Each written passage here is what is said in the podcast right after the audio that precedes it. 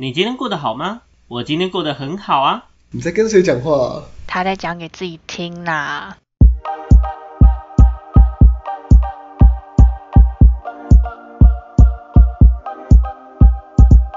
欢迎回到讲给自己听，我是不务正业咨询师小邱。我是阿鱼，我是阿瑞，好耶大家有没有发现，呃，我跟阿亮的关系已经开始慢慢到一个水火不容的境地了。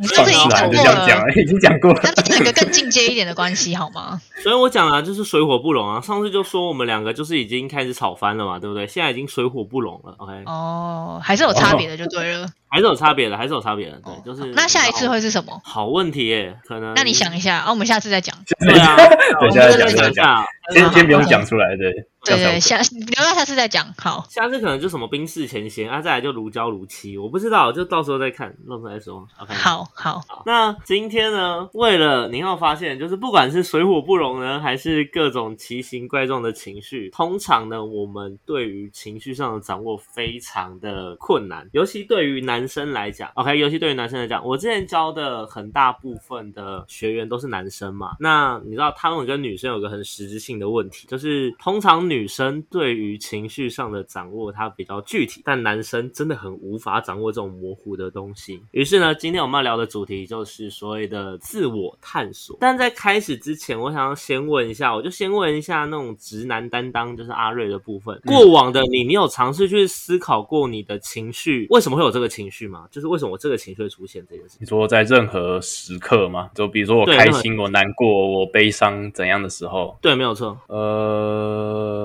为什么会有这种情绪？好，听听到我这边 这种这种反应，就应该知道好像没有。没有特别去思考过，就是呃，应该说这样讲好了，应该说一定是我某个事件造成我现在的情绪嘛，所以我会认为说造成我这个情绪的原因是因为某件事情发生这样子。对 OK，好，但这个东西就是一个很有趣的问题，就是好，今天因为某件事情发生，进而导致你产生这样的情绪，那我们可以去思考，为什么这个事件会让你导致有这样的情绪？你有理解我在问什么吗？哦，你说为什么是这个事件，而不是什么事件？就是可能这个事件对别人的感受也不一样，但是对我的感受是这样。呃，例如好了，简单举个例子，假设你今天如果一天没去运动，你就会浑身不对劲。嗯，对吧？好，假设，假设但为什么今天一天不运动就会让你浑身不对劲？因为我习惯了要去运动这件事情。OK，你习惯要去运动这件事情，对那为什么你会想要习惯运动这件事情因为我觉得运动很重要，所以我就会想要养成运动的习惯。？OK，因为你会觉得运动很重要。那你是从什么时候开始觉得运动很重要，或者是你为什么会觉得运动是重要的？因为运动可以保持我的健康，所以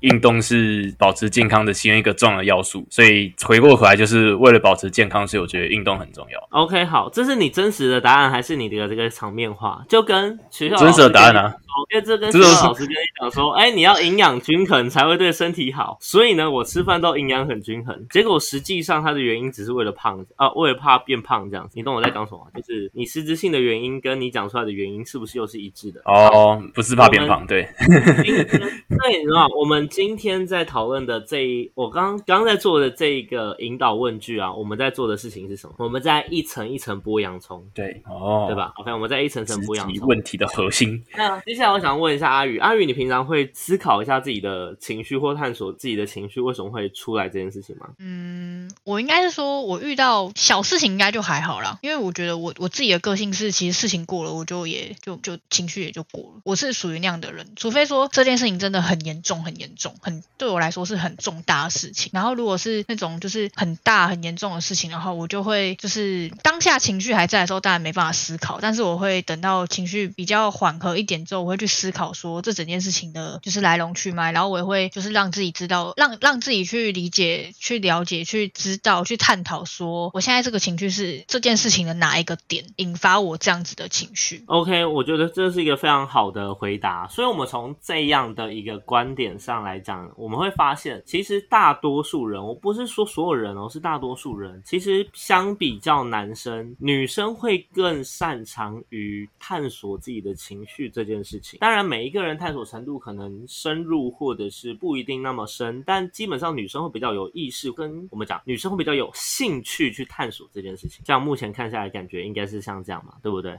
但这样的状况其实很有趣，因为你会发现我们在探索情绪的过程中，它其实是很理性的，嗯，对，对吧？我们在探索过程的，我们在探索情绪的过程是很理性的。为什么很理性？因为我们一直在抓因跟果，嗯，对吧？这是一个自我关系的对话，就是我基本上我会将人的关系分成人我关系跟自我关系。人我关系属于我们平常讲的那些题目，包括情感啊，包括人际啊，包括父父母的呃亲子关系啊，包括师生关系啊，anyway 这些东西叫做人我关系。那另外一块其实是自我关系，就是我跟我自己的探索，我跟我自己的对话，我跟我自己的认识。而不管是哪一种关系，其实他在经营上或他在探索上都是理性的。OK，他都是理性的。他是哪个部分感性？就是他在感受上是感性，但是他在探索的过程、探索的执行上，他是理。这是一件很有趣的事情。OK，懂。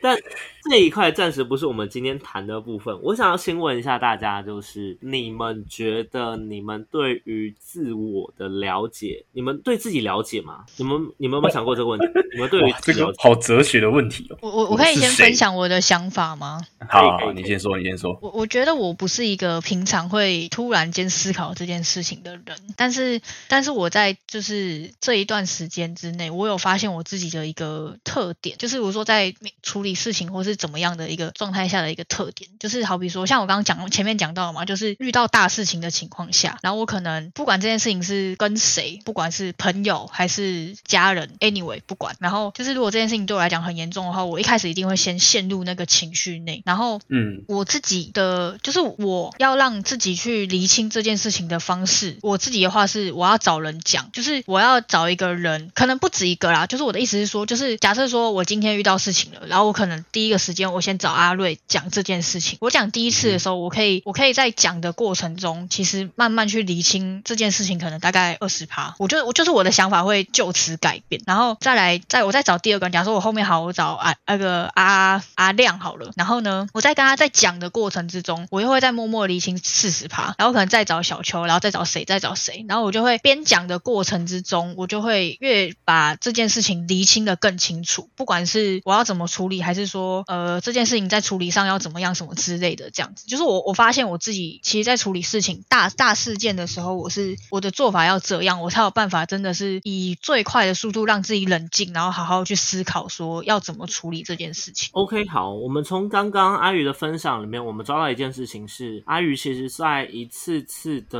呃事件经历过程中，他有探索到他其实在处理事情的习惯上，以怎么样的形式去进行会最符合他的期待。OK，那以方法这个东西来说，其实我们不会去定义这个方法对或错，所以我觉得它是属于你的一种方式，就是对于你来说，你觉得适合的，那就是没有问题。而事实上来讲，其实在事件当下，大多数人很容易处于在情绪，所以在这样的情况，如果有一个第三方的资源可以去给你一个参考值，而不是强迫你去定义这件事情，因为刚好其实我们讲说真的，阿宇找的人也都是会表达自己看法，但也都尊重你的决定的这些人，所以基本上这是没有问题，这是一个好的一个循环，这样对。对，那另外一个部分呢？那我们去思考一下，阿瑞，阿瑞，你觉得你了解自己吗？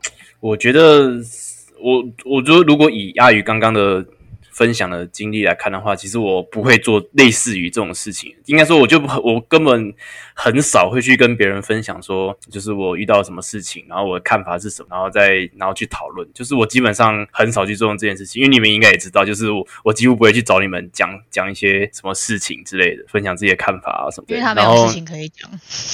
没有，我觉得也不是，我觉得不是没有事情可以讲，而是我觉得我已经我已经不太太习惯于跟别人讲，我觉得有点像是我都往自己的心里去，然后而而不讲出来。我不知道从什么时候开始变成这样，可能从可能大学、高中、大学还是什么时候就发现说，好像我我我的做法是这样子，但是我虽然不知道这个做法的后果是好还是不好，还是怎么样，但是我跟阿姨的做法很很明显是不一样的。对，那能透过这个做法，能不能更了解自己？我觉得，我觉得也会有一些盲点，就是说，因为你比如说，我我叫这个方法叫什么，跟自己对话好了。那跟自己对话的这个过程中，就是你永远就只是有你自己的脑袋在思考，那没有一些可能别人的意见或是别人的讨论之类的，就会你可能会卡在一个地方卡很久，这样子。我一些心得是这样子。OK，好，呃，虽然两位都没有很直接性的回答我说你们觉得你们对于自己的了解程度，但我觉得很有趣的一点是，你们或多或少都有观察到自己的一个部分。那回应一下阿瑞刚刚的分享，我们会知道一件事情在于，嗯，具体你目前这样的方法后续会有什么样的后果，我们结束后我们再聊聊。对这件事，我们之后再聊聊。但是就你观察到这个方法的这件，就是你会。实践这个方法的这一件事情本身就是一种自我探索的过程，嗯哼，理解吗？所以，诶，我觉得不要本末倒置的点是，并非一定是以什么样的方法才叫自我探索。我们所谓的自我探索，在于我们看见了这件事情，我们观察到了这件事情，而非我们定义了什么事情，而不是不是定义，应该说，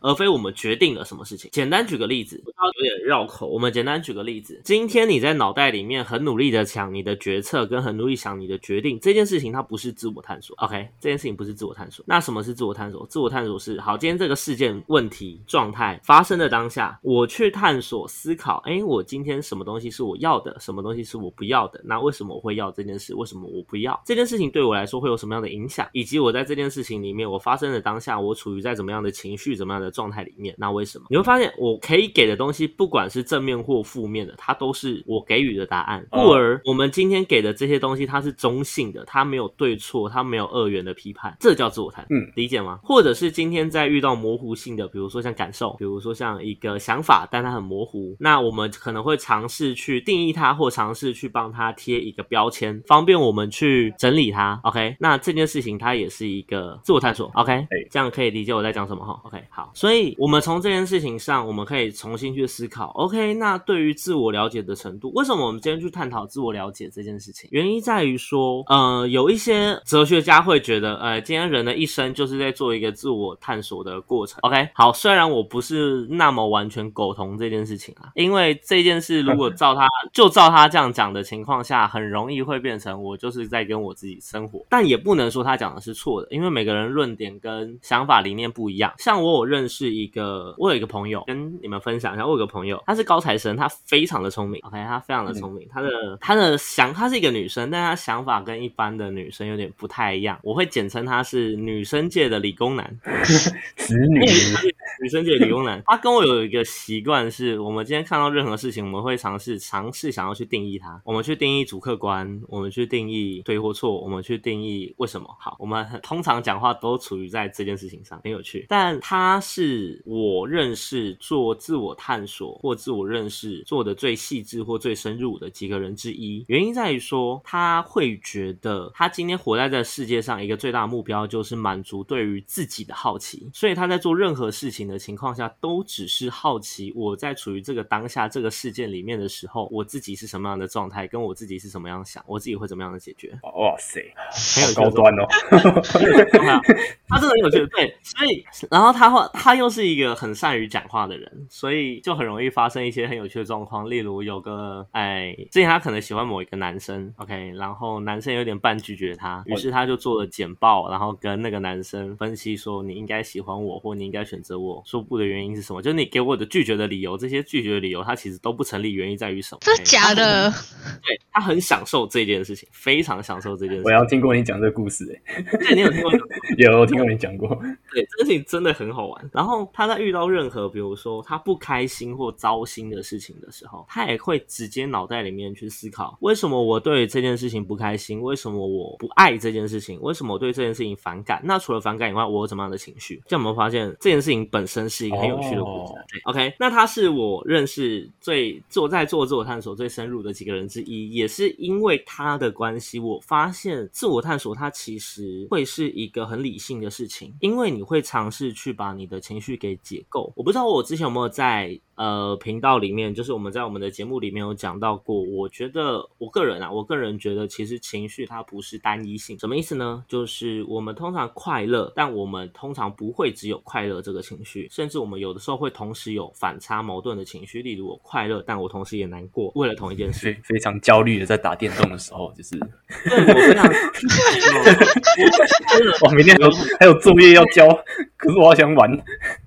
对啊，比如说我想打炮的时候，打炮很爽，但我又怕怀孕，哈，大概这种感觉。OK，所以人很容易会处于在多重的情绪上，但人又是一个很不擅长，尤其男生又是一个很不擅长处理某呃复杂情绪的人，所以一坨情绪，我讲的是真的，一坨对吧？因为很多种情绪它混在一起，一坨情绪下去，其实你没办法分辨里面到底有哪些情绪。如果你不擅长的情况，OK，那当你不擅长去定义他们，不擅长了解他们的时候。后其实反而我就很难以去处理我的这些情绪，所以今天我们在讲自我探索，或者是我们在讲自我了解的其中一个第一个重要性，第一个重要性其实就在于我对我自己的情绪的理解跟稳定性在哪里，而我可不可以借由我的情绪进一步的去探索更多面向的自己？OK，所以呢，请各位做笔记，这是第一个结论哦。我们今天要如何开始做 探索的第一件事情，建立在我对于我自己情绪的探索，借由我去定义我的。情绪了解我的情绪，并了解为什么借这个举动去做一个初步性质的自我探索，而且这个举动可以很好的增加你情绪的稳定度。所以，如果今天有很多人跟你讲说，哎，你的 EQ 好或 EQ 不好，你想要成为 EQ 好，那你该做的事情通常一定会先是我要去好好的理理解了解我的情绪，因为人对于情绪是有个耐受度的阀值。如果今天超过了那个阀值，每个东西都是做累积跟堆积跟对，那在某一个 moment 你很容易会爆炸。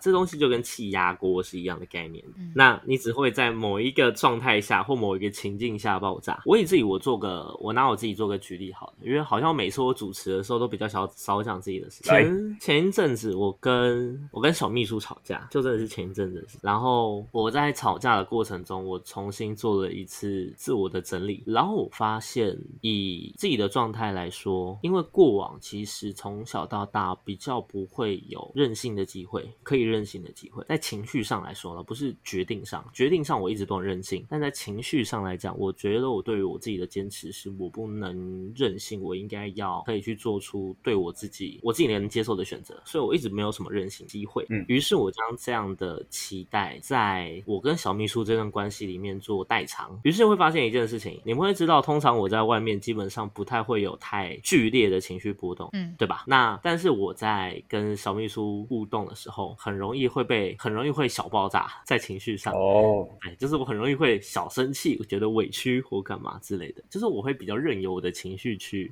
放到释放身上这样子放它。但这件事情其实，在关系里面很不健康，而且这件事情其实很难被发现。我也是在这一次，因为我们目前交往两年，两年有了嘛，我们在这一次才发，我才比较确切的发现，原来我是有这样的情绪跟这样的状态。对，那这件事情我们就会发现，如果当我没有去掌握这样。的状态，其实我就很容易在不同的人身上、不同的事件身上，下意识的发生一样的情况、一样的问题，而我不知道问题的主因到底是什么。OK，我们从这个例子上，应该就可以初步从第一阶段了解自我探索、自我认识的重要性在哪了，对吗？哎，嗯，OK，好，好。那接下来，它除了稳定情绪以外，自我探索还可以什么用？因为稳定情绪这件事情，说真的，大多数时候其实是女生比较感兴趣。这件事情很有趣，像我自己在教课，我在教男生跟女生。来，阿瑞要不要猜猜看，女生的课通常要怎么教比较适合？女生的课怎么教比较适合？对你猜猜看，感觉就就是那种感受，就是你要举很多很多故事嘛。OK，很多故事，男生女生的课其实都要很多故事。嗯，可能故事的内容要不一样吧。故事的内容不一样。OK，好，可能故事的内容不一样。那阿宇呢？阿宇你觉得？你说男生女生哦？哎，对你先猜猜看，女生好。女生吗？女生我觉得就是要讲一些，就是女生可以产生共鸣的。OK，没有错，女生可以产生共鸣的，尤其感受嘛，对不对？对，就是女生一听就会觉得怎么可以，或是怎么会，然后或者是说就是这样什么，这种就很容易引起女生的注意力。哦，男生反正教超少，高度，男生就是单纯听故事而已。就是呃啊，所以有发现了吗？这件事情很有趣的，就是在女生的课程啊，通常我们会有更多时间让女生去分享，让女生去共鸣，让女生去交流。我做的事情都哦我去导引女生讲话，我去导引女生去想我要她想的东西，这是女生的课程。我会讲的话会比较少，但其实很累，这是另外一种累，但是跟男生不一样，这是另外一种。什么意思？你现在在耳抱怨吗朵比较累，？是不是？疲劳轰炸，因为音频太高，这样。这样的模式，其实我可以同时一堂课，我男生一堂课可以带五十个，女生一堂课可能只能带十个或五个。差太多了吧？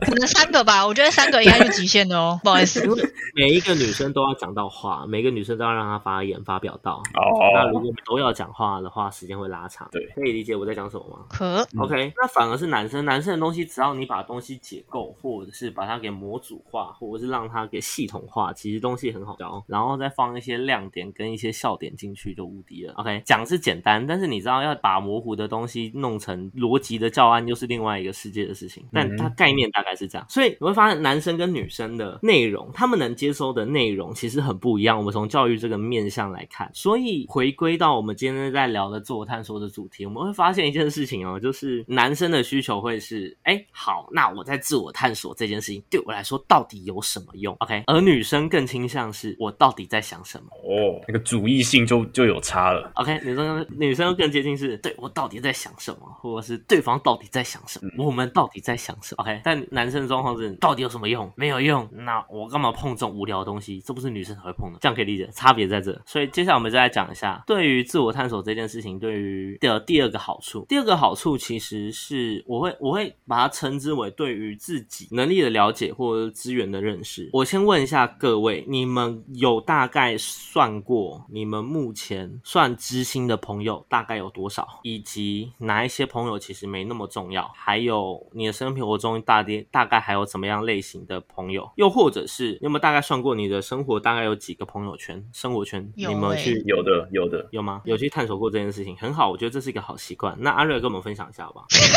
好啊，呃，怎么感觉你好像在挖洞给他跳？那个那个接话那个 moment 那个那个节奏好像有点不对不对哦。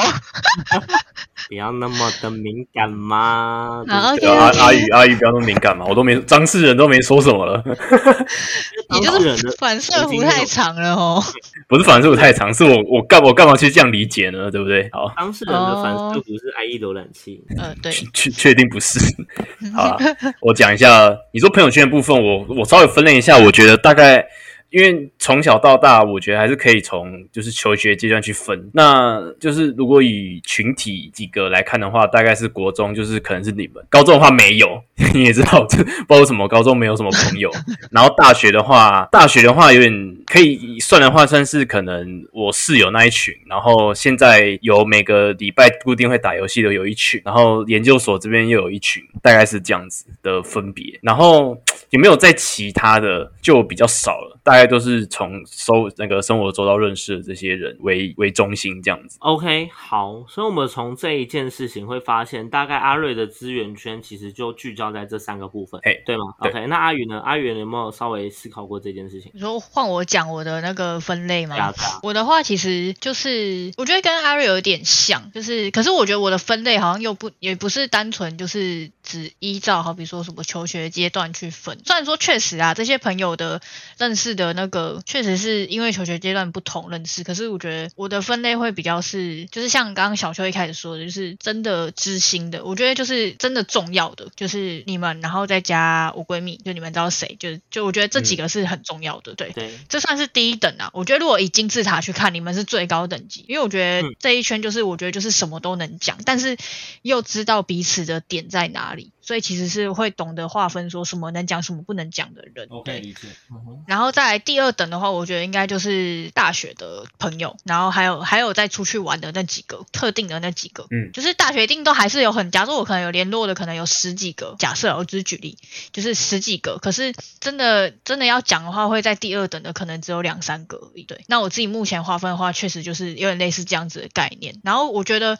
其实这样算下来，我会觉得其实真的现在以现阶段来讲，对我来说重要的可能就真的是，没有没有到很多，嗯，我觉得就是最重要大概就两个阶段，就是你们，然后再加上我刚刚说可能大学，然后再加上其他，好比说工作认识的那些，我觉得他们就是算同一阶的这样。哦，然后再再下去的，我觉得就是像小秋讲的，就是可能就是不会这么一直，应该说不会一直放在心上，但不代表我不重视他们，应该是这样讲。OK，我觉得阿鱼的分法其实相对完整一点。嗯哼，阿鱼的分法相对完完整一点。当然，我们在分辨呃我们在分类这件事情上，其实有很多种方式可以同时去分。原因在于说，好，我换我来讲好了。以我自己，我会把我的分朋友从两种层次上去分。第一种层次跟阿宇的很像，就是我的嗯圈圈，我会用一个圆心图。OK，那这个圆心图它也可能很多个圆。OK，它可能会很多个圆。那最核心的部分，基本上可能有你们，或者是我女朋友或之类的。OK，这是我最核心的生活圈。那在外面一点的情况下，它可能会包含，比如说，嗯，在更次一些的朋友，就是一般我平常很常、非常非常常会碰到、会一起出去、会认识的。那在外面一些可能会是一些呃不同领域认识的一些朋友，或者是很厉害的一些，对，反正就各式各式各样奇形怪状的朋友。嗯但这一类的就是在比较外围。那最外围呢，就是很单纯的酒肉朋友，或者是点头之交。那最最嗯最外围，那最最最外围呢，就是嗯，可能稍微认彼此都知道彼此是谁，对，彼此都知道彼此是谁，然后没有 讲过话，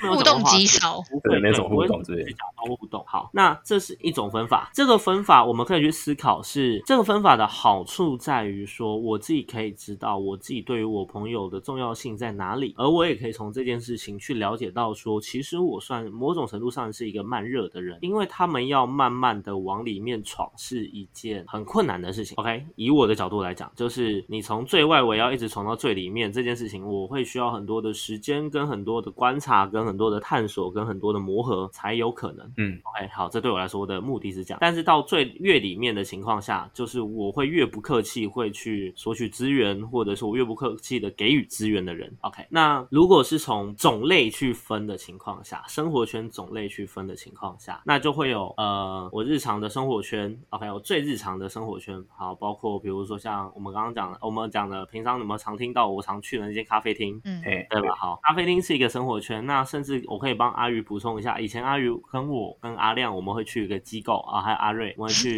机构，OK，我们去社福机构，那其实也是一个生活圈，对吧？对，好，那除了这些生活圈以外，那包括还有像是比如说像呃以前凉面店的，对不对？凉面店也是一个很嗯重要的生活圈。然后像是哎你们是一个生活圈，呃我在外面认识的哎另外一群，比如说我在网络上认识的那一群，然后我你的高中社团呢？哦，对，高中图书馆的那一群，你会发现我的生活圈会以不同类别跟认识的领域去做区分，另外也会依据他们自己本身的职业或专长做区分，因为嗯我们会知道一件事情是，今天他们若跟我处于在同一个生活圈，代表我们必定有一个共通性重叠的地方对对，那这件事情就等于我身上的某种特质，理解吗？但同理，我今天也可以从这样的特质去延伸，让我知道我可以从哪些角度去认识更多人。这样可以理解我在讲什么吗？可以，OK，好，所以呢，我们就会知道一件事情是，今天我要如何拓展更多的生活圈，我们可以从这个方向走，或者是我们可以借由认识更多的人，去更了解自己的特质，这就是一个双向的行为。好，那我认识那么多人，或我去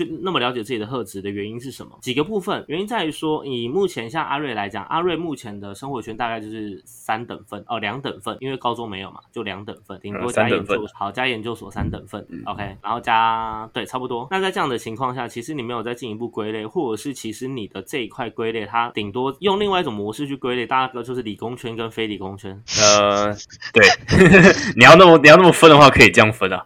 对吧？那这样的情况下，你就会发现，其实你目前现有能看到你的样子，就除了非理工圈的我们以及理工圈时候的你以外，你就看不到其他面向的你了。嗯嗯，懂，可以懂你在说什么。所以在这样的情况下，其实，在其他领域上的你是未知的，就是你不知道你适不适合，你不知道你能不能做到，但你也不知道，对，对因为你没有去做。对对对对，对你懂我的意思。目前对，可以理解我在讲什么吗？就这件事情他有点解你在讲什么。玄妙，对，但这件事情我觉得它很重要。那再来是我们在这样探索的过程中，如果我今天需要资源，我也只能从非理工圈的我们跟理工圈的其他人身上去挖资源。但人需要的资源其实会包含各个面向，所以对于你来说，你的资源圈就相对薄弱。嗯哼，OK，这就是问题点。这样各位目前现阶段有理解哈？好，那我们就要知道一件事情是，今天当我掌握的我的特质有更多，因为我的特质并非只有依靠朋友圈才可以去了解嘛。或许我也可以先去了解我更多的特质之后，再借由这样的特质去发展更多的朋友圈。嗯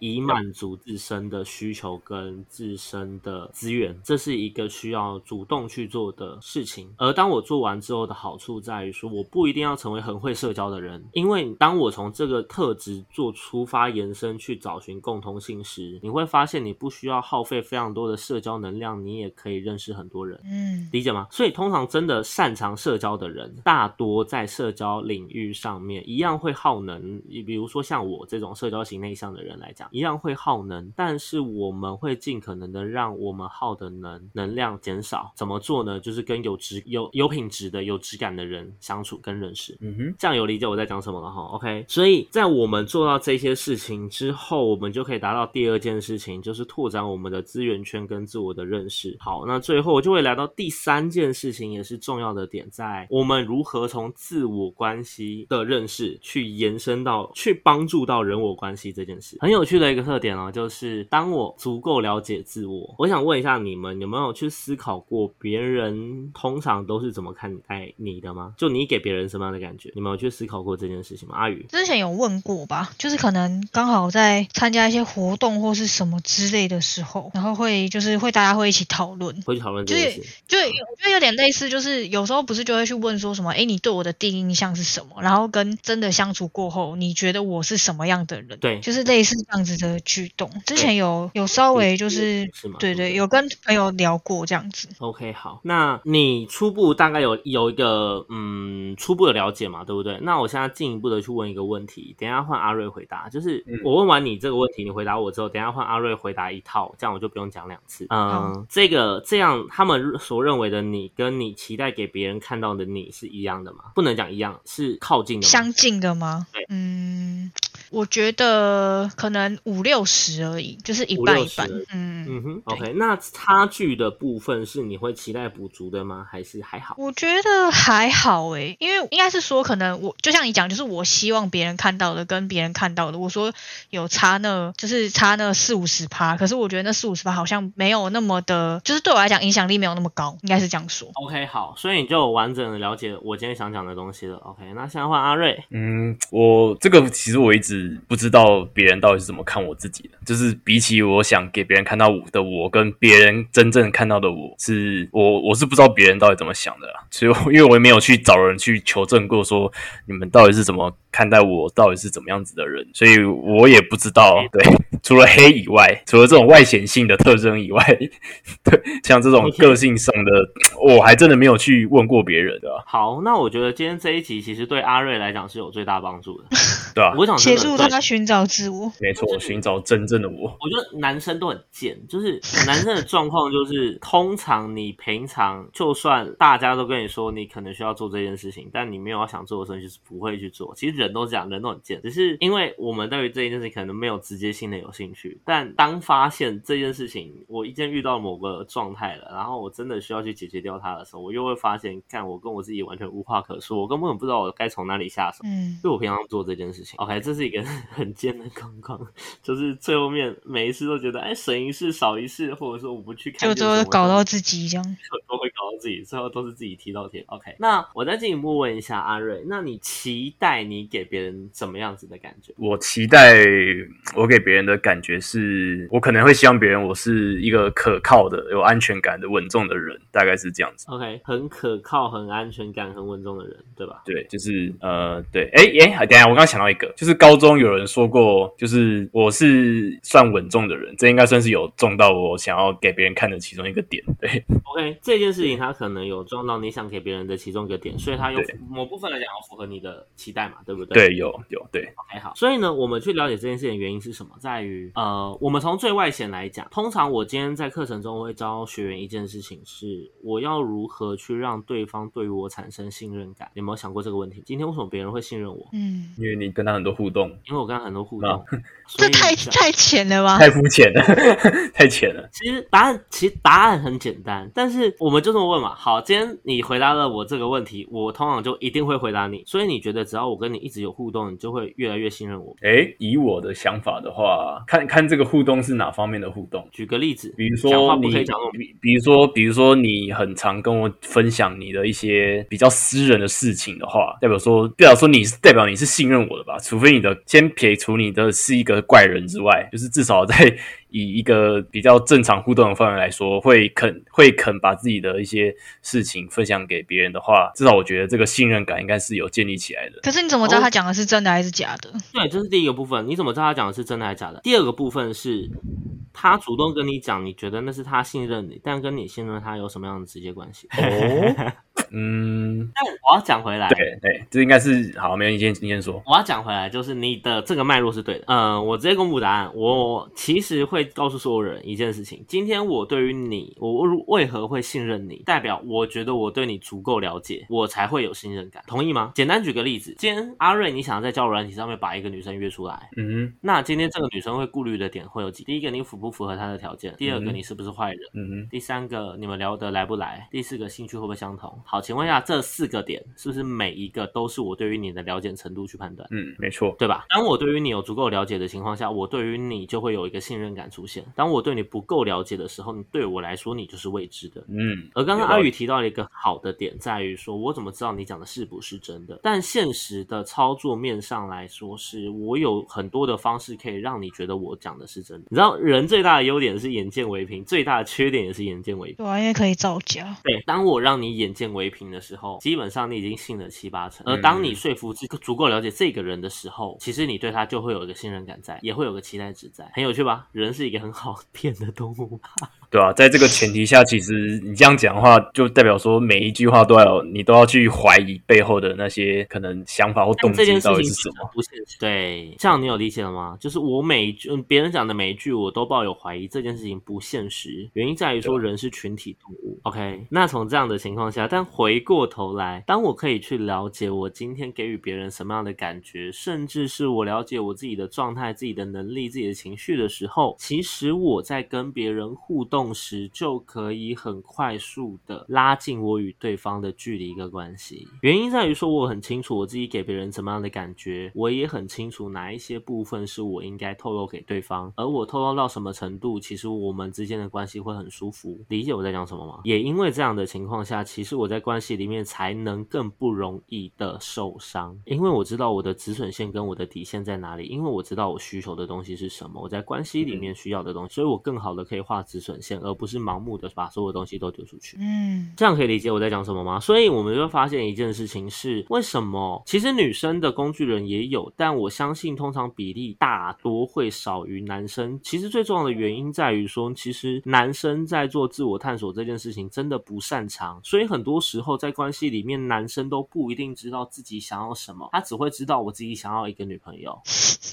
这样我理解我在讲什么哈？那嗯另外一个面向就会变成，因为我只知道我自己想要一个女朋友，但我不知道我想要什么样类型的，我只会给我一些很 rough 的词，或者是我觉得只要是女的有动都好。于是，在关系里面，我也不知道我可以付出到，因为我对我自己不了解，我不知道可以付出到什么程度才是对的，我不知道付出到什么样的程度我才是开心。理解哈？我就任由我的自自己的情绪在乱跑这样子。那为什么女生相对当工具人也少，但还是有有的那些呢？通常对于自身身上本身就有某些原生家庭的课题，这是大多数。所以呢，他们在画止损线这件事情上本来就容易比较有障碍。但为什么感受上比例可能会少于男生？原因在于说，女生比起男生在做自我探索这件事情，相对更有兴趣，也更有也也更愿意去做。嗯 OK，所以今天我们在讲自我探索这件事，其实我们给他一个小小的结论，在于它是一件很重要、需要持续做但不会有结果的事情。就你不会有一个我做完自我探索这件事情了的感觉。嗯，OK，再举个例，例如阿宇，你有没有想过你三十五岁之后会是什么样的什么样子？没有，对吧？就是我没有，我对那个时候我可能不一定有期待，但有些人可能会有。我对那时候有期待值，而真正发生之后，我可能发现那个时候跟现在想象不太一样，因为我们每一个阶段都不一样，每个阶段需求也都不一样，所以其实自我探索是不会结束的。嗯 OK，这一集可能东西会比较闷一点点，但我会期待它可以带来给各位多一点点的启发，以及让大家知道为什么我要去认识自己。最后送最后送各位一句话是，呃，我朋友跟我讲过一句话，他说他在这世界上所有的行为都是为了服务自己对于自我的好奇。OK，所以这就是一个希望大家可以拿这句话呢，尝试给自己的一个送给自己的一个礼物。OK，那今天呢，我们的内容就到这边结束。我是不务正业咨询师小邱，我是阿鱼，我是阿瑞，我们下次见啦，拜拜。